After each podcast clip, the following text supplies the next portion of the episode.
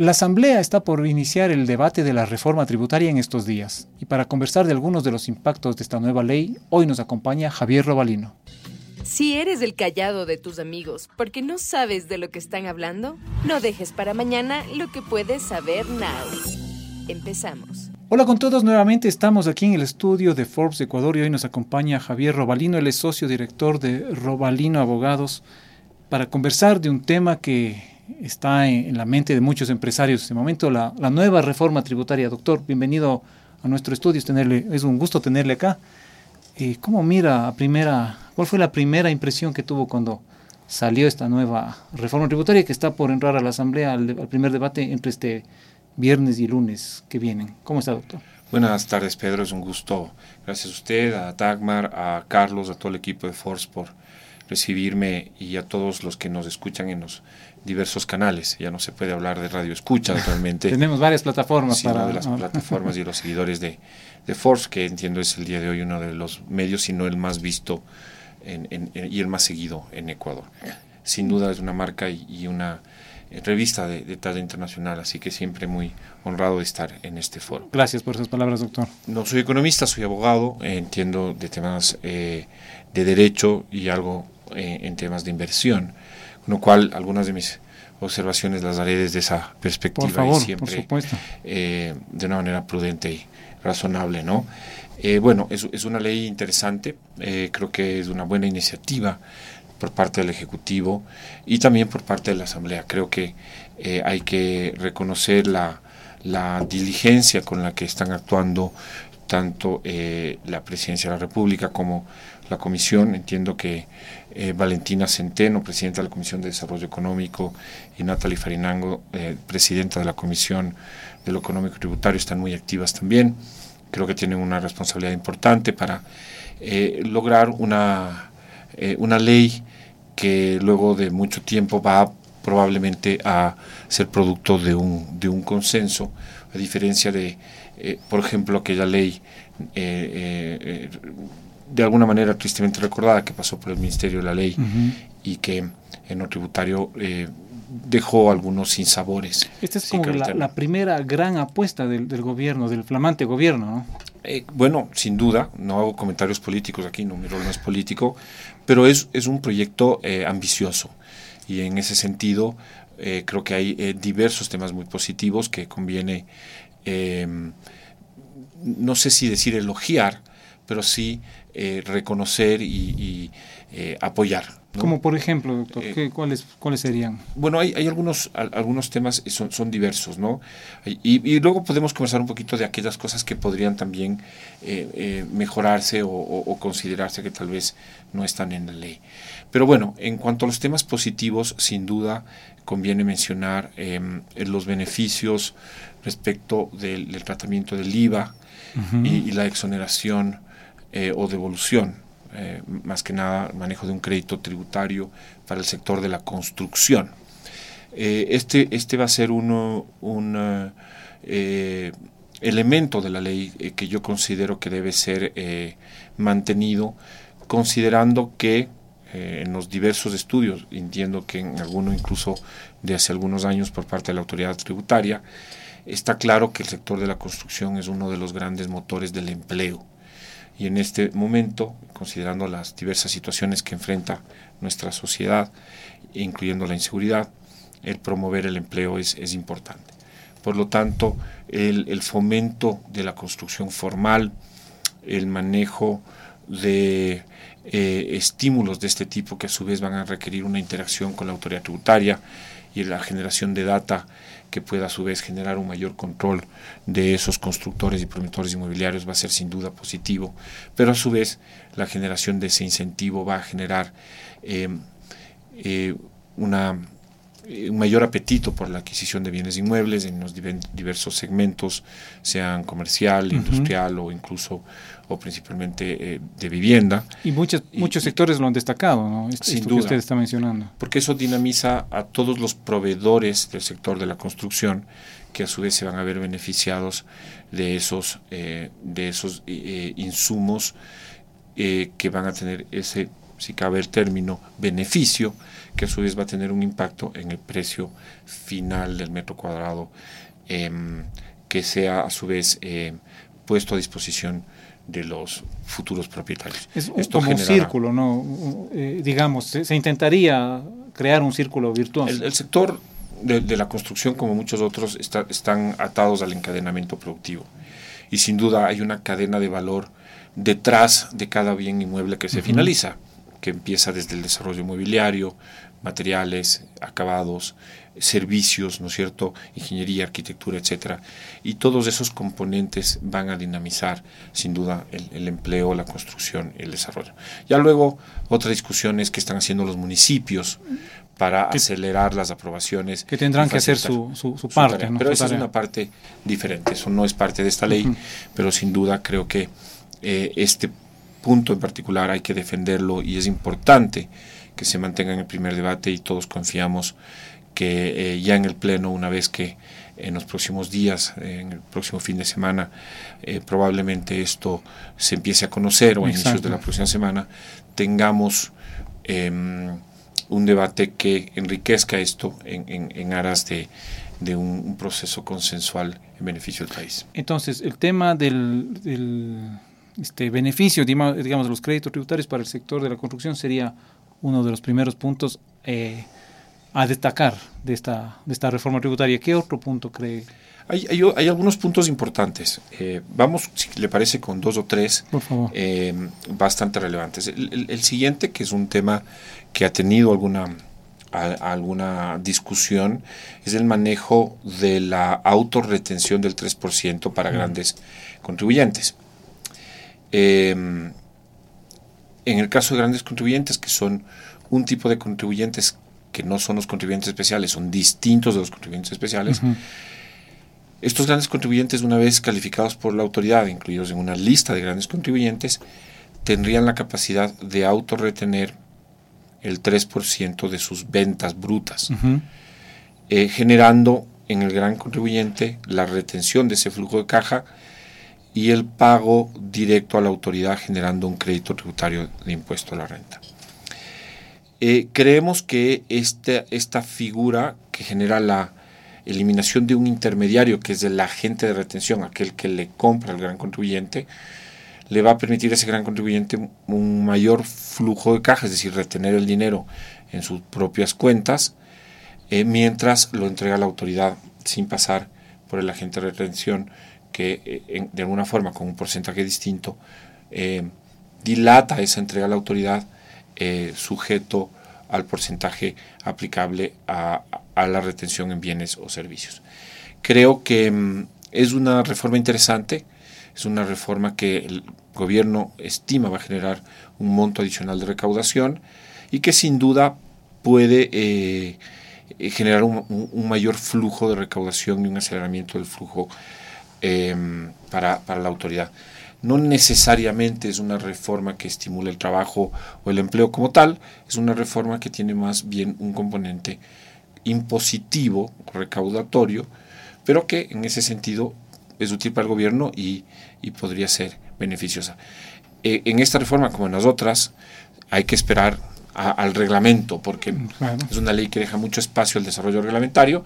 Evidente evidentemente hay que ver cómo se van a afinar estos conceptos en el manejo de los créditos tributarios, las declaraciones y el correspondiente uso de ese crédito, ya desde la perspectiva reglamentaria. Pero por lo pronto es una reforma que eh, permitiría que el, Estado incremente su recaudación. Exactamente, y, precis y a propósito de esa cifra que usted menciona, doctor, teníamos, eh, habíamos leído que estas medidas, esta reforma dejarían ingresos por alrededor de 830, 840 millones de dólares para el Estado. No, soy economista, Pedro, y, de nuevo muchísimas gracias. Eh, he visto distintas cifras.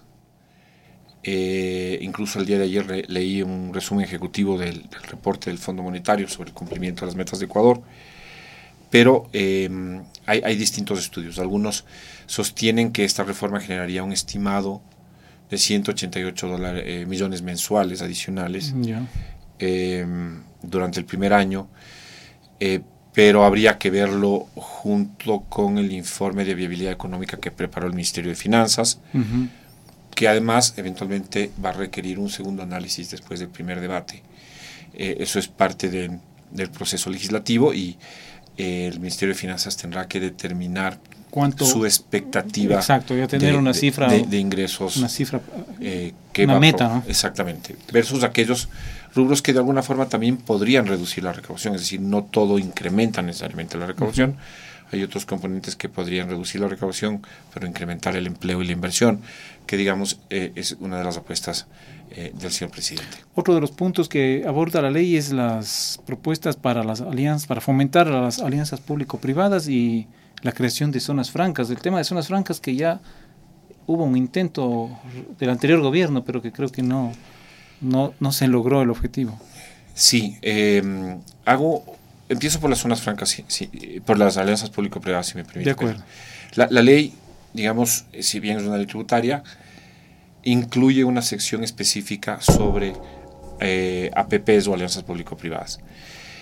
Eh, y aquí hay varios conceptos importantes. Es decir, eh, Ecuador ha trabajado en el régimen de alianzas público-privadas todavía eh, con poco éxito. Hizo, digamos, dos escaramuzas legislativas previas, una ley bastante em, corta, eh, que ha sido en el fondo poco exitosa, eh, una, una, reforma y ahora iríamos por una nueva reforma uh -huh. para ampliar este co concepto.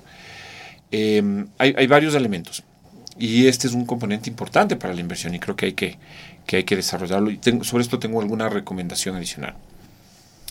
Eh, primero, se establece que la alianza pública-privada procederá para inversiones de más de un cierto valor. La ley no lo dice, pero se estima que el reglamento lo haga.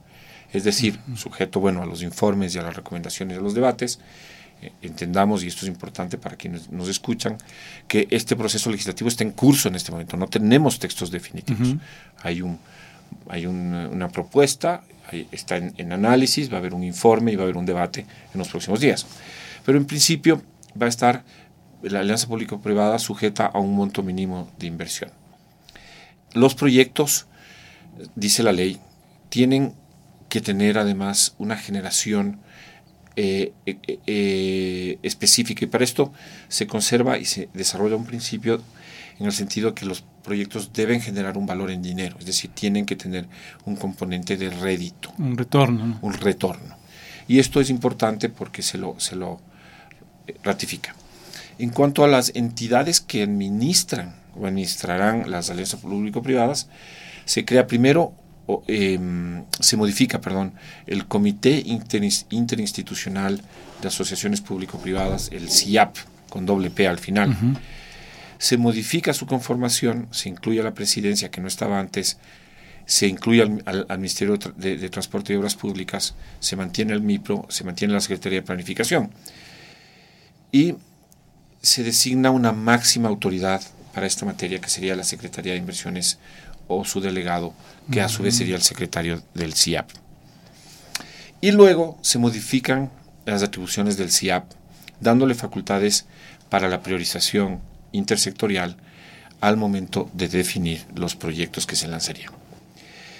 Y luego se establece que habrá una regulación que será manejada por la Secretaría de Inversiones Público-Privadas, encargada de estructurar esos proyectos. Esta Secretaría pasaría a ser una suerte de ente coordinador, Pedro, que coordinaría con las entidades públicas, mm. centrales o seccionales, entiéndase eh, aquellas que tienen competencias nacionales con aquellas que tienen competencias seccionales, que serían los llamados GATS.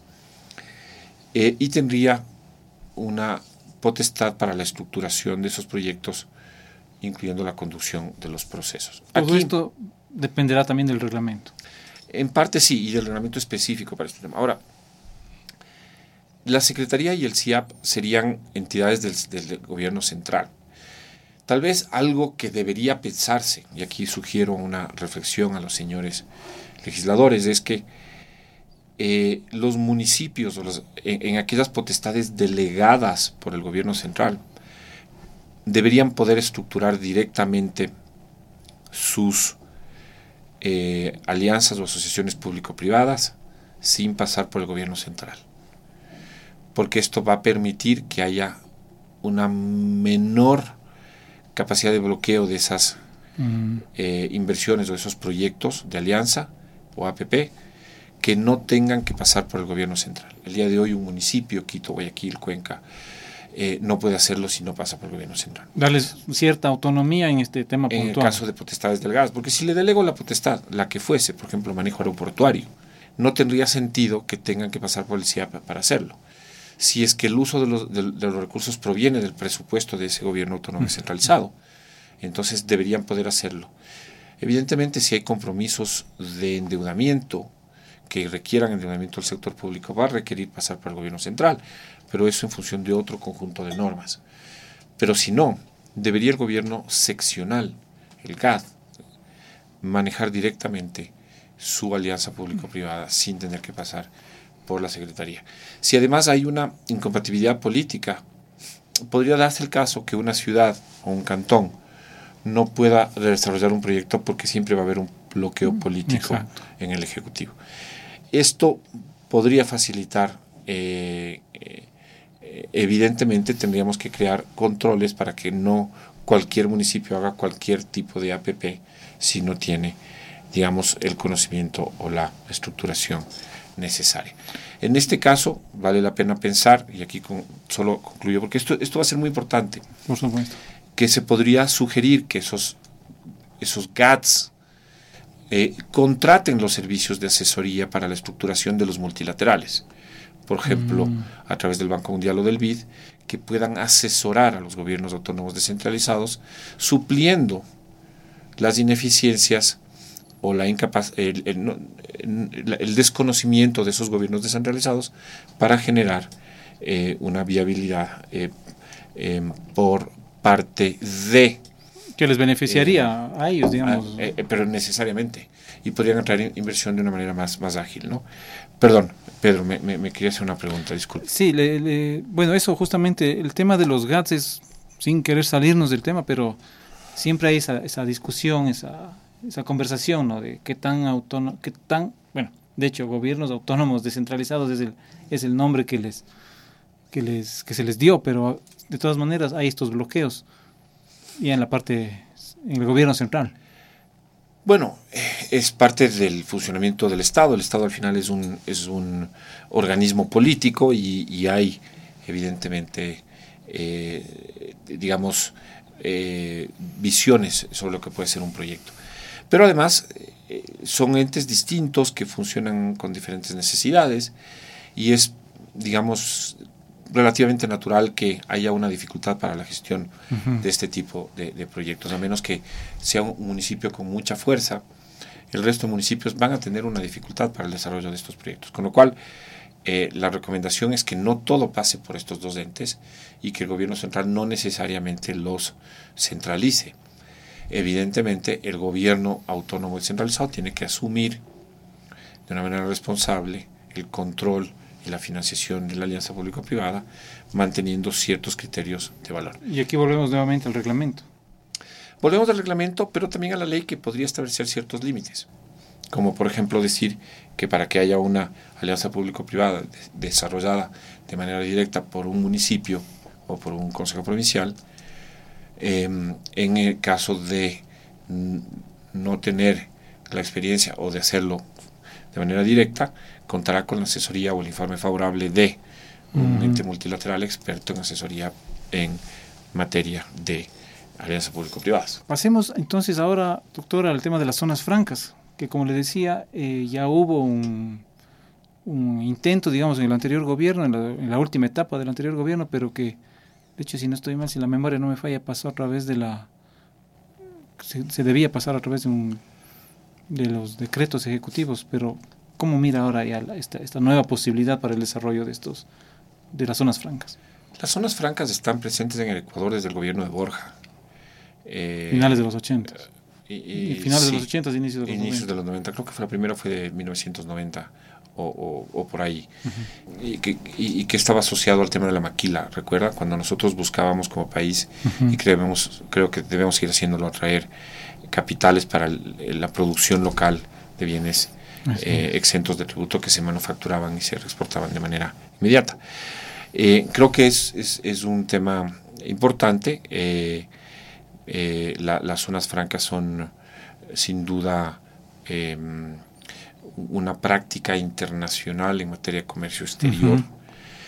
son espacios donde se otorgan regímenes especiales para la mm, el manejo de, bienes, materias primas, insumos, equipos, maquinarias, materiales que ingresen en la zona. Y en este caso lo que se buscaría en esta ley es que estén exentos del pago de impuestos locales, tributos al comercio exterior y formalidades aduaneras, es decir, generando un ecosistema de producción de bienes para la importación, en el que se, produce la importación de materia prima para la reexportación de em, productos terminados. ¿no? Se buscaría en este proyecto una exoneración del 5%, perdón, una exoneración a 5 años eh, con una tarifa única del 15% de impuesto a la renta por el resto de la del funcionamiento de la zona ¿Le ve, ¿le ve buenas posibilidades, le ve potencial a, esta, a la propuesta? Creo que la zona franca es siempre una figura útil.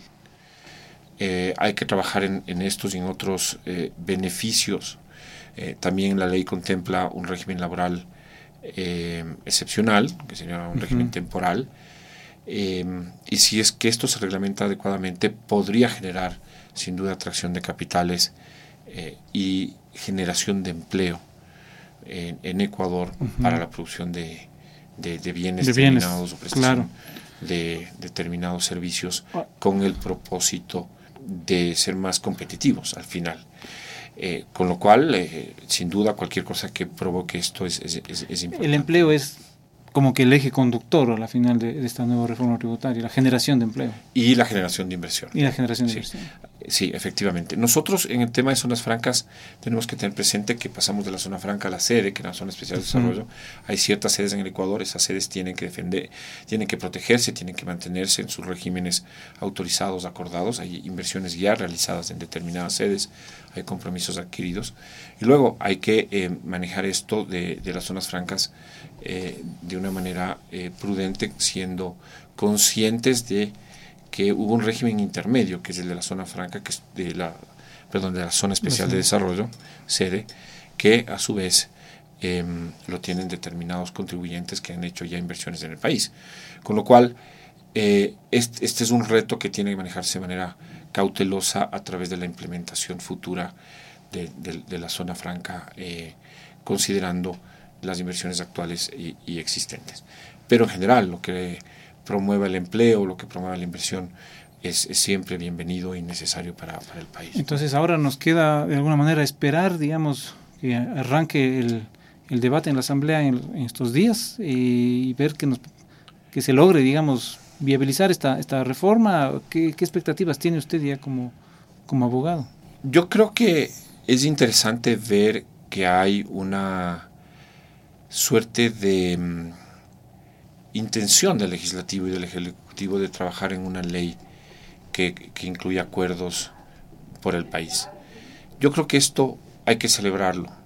Hay otros temas que podemos comentar, ¿no? La remisión, el manejo del incremento de las deducciones por empleo joven y otros temas que podrían ser eh, muy importantes eh, comentarlos. Pero en general, el hecho de que podamos ver un trabajo legislativo y ejecutivo encaminado a un objetivo común es algo ya eh, muy positivo.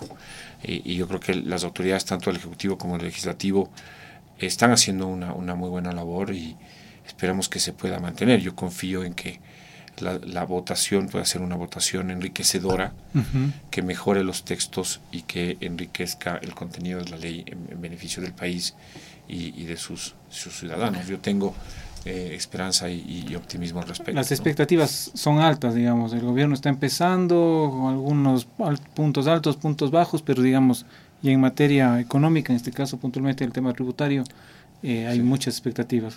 Yo no, yo no he hecho comentarios sobre los puntos altos y bajos, mi querido Pedro, pero ni uno solo, no, no, no, no, no, no, no, no me atrevería. Pero específicamente sobre la ley creo que es un proceso sin duda positivo. Hay algunas cosas que me gustaría que, que yo hubiese añadido que tal vez conviene. Me, gustaría pensar en, fortalecer cierto tipo de deducciones para la, clase media, por ejemplo, eh, fomentar eh, ciertos beneficios o deducciones en materia de educación. Creo que son temas que nosotros tenemos que, conversar y tenemos que eh, verlos como, como país. ¿no? Por ejemplo, em, eh, como todos sabemos, a, partir de aquella reforma tributaria se perdieron muchos beneficios para la, clase media. Creo que hay que pensar en, em, por ejemplo, eh, ampliar las bandas respecto de los montos eh, de inversión para los colegios, permitiendo un fortalecimiento y potenciación de la inversión en educación. Creo que hay que generar y fortalecer ciertos beneficios para los servicios que adquiere el, sector educativo de, por parte de proveedores de, servicios como software, eh, eh, asesoría educativa, plataformas y demás. Creo que el eh, manejo del IVA en los colegios es algo que debería pensarse. Los colegios no tienen mayores beneficios y esto ha encarecido la educación. Y, algunas otras ideas que creo que podríamos pensar en términos de educación. Eh, creo que debería volver a pensarse en, cierto, en el manejo de ciertos deducibles de, salud eh, y creo que podría pensarlo el, presidente en estos momentos y tal vez la comisión eh, mientras va trabajando en, su, informe, que son importantes, y eventualmente pensar en, restablecer alguno o, o, complementar algún otro deducible más bien enfocado en, la clase media. ¿no? O siempre hay cómo mejorar de todas maneras. Sí, yo no creo que esto tendría un mayor impacto en la recaudación, eh, pero un análisis prudente enfocado en, ampliar eventualmente estos beneficios en educación, en salud, eh, permitiendo el, la mayor competitividad en el nivel en el, sector privado y de la educación, eh, fortaleciendo la clase media podría ser útil eh, considerando la situación actual. ¿no? Eh, creo que ahí hay algunas ideas que se pueden pensar en beneficio de, los, de, las familias de los ecuatorianos. Son temas que podríamos irnos conversando también. No sé si tengamos espacio para una nueva ley. creo que podría ser ideal trabajarlo tal vez en este momento. Eh, y, definitivamente eh, explorar eh, estos beneficios de una manera más asertiva a, nivel nacional. No, no creo que solo el empleo joven es, es, necesario, sin duda es necesario, hay que pensar en las clases medias, en la familia, evidentemente también en, en, las universidades. Y donde yo creo que hay que ponerle algo más de cabezas en, el, en los institutos de educación intermedia, que hay que eh, también empezar a fomentarlos como eh, espacios de desarrollo educativo que el Ecuador, eh, digamos, ha desatendido de alguna manera. estos institutos con carreras cortas. Con carreras cortas, técnicas o similares. Exactamente. Las universidades son muy buenas y necesarias, pero no todo el mundo, ni en todas las sociedades accede a la universidad. Tenemos que tener mejores trabajadores, mejores técnicos, mejores agricultores, etcétera, que puedan eh, eh, al final hacer de nuestra economía una economía más, más competitiva. Doctor, muchísimas gracias por su tiempo. Pedro, y a, la revista, a todos ustedes. Un gusto tenerle aquí y esperamos contar con usted en próximos en próximos podcasts para seguir hablando de temas tributarios. Muchas gracias, doctor. Un gusto, muchísimas gracias. Gracias. Gracias. Ahora ya sabes de lo que todos están hablando. Esto fue Forbes Now, en el podcast de Forbes Ecuador.